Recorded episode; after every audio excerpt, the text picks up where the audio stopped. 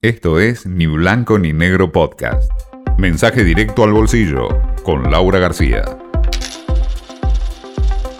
Estamos en días de hot sale, un fenómeno que venía ya explotando en la Argentina, estas promociones para hacer compras online y que bueno, este año en la medida en que los argentinos tuvieron que mm, acostumbrarse, ¿no? A comprar por internet debido a la cuarentena y están mucho más familiarizados, probablemente los resultados sean muy impresionantes. Se suma además la típica estrategia ante la inflación alta de adelantar consumo.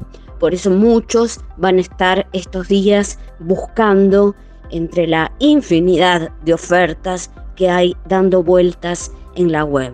Y digo esto porque son tres días, hasta el miércoles hay 13 categorías de productos y participan, escuchen bien, 900 empresas. Por lo general, la, la categoría que descolla, la que se lleva puesta a todas las demás, es la de electrodomésticos y productos tecnológicos.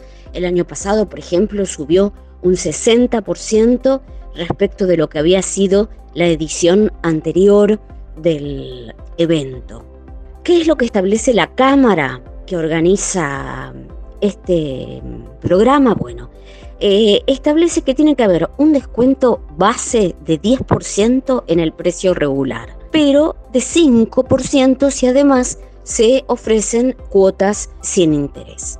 Desde ya que las empresas ofrecen descuentos muchísimo más altos y hay que por eso mismo tener mucho cuidado y mirar muy bien qué es lo que uno compra porque hay ofertas extrafalarias con descuentos que ya de por sí llaman a, a tener cierto recaudo.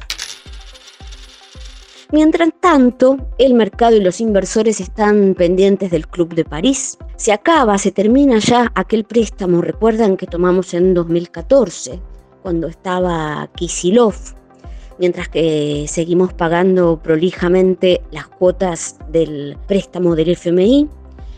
Guzmán, el ministro Guzmán, que está en Europa, va a tratar de conseguir un poco de aire para esta último, este último tramo, esta última cuota que viene en 20 días, son 2.400 millones de dólares, va a tratar de conseguir eh, mejores condiciones. Esto es básicamente que se estiren los tiempos y que eh, bajen un poco la tasa.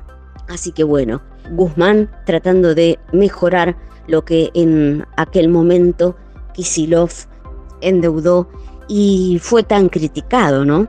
Son 2.400 millones que si no pagamos vamos a caer en default. Esto fue Ni Blanco ni Negro Podcast.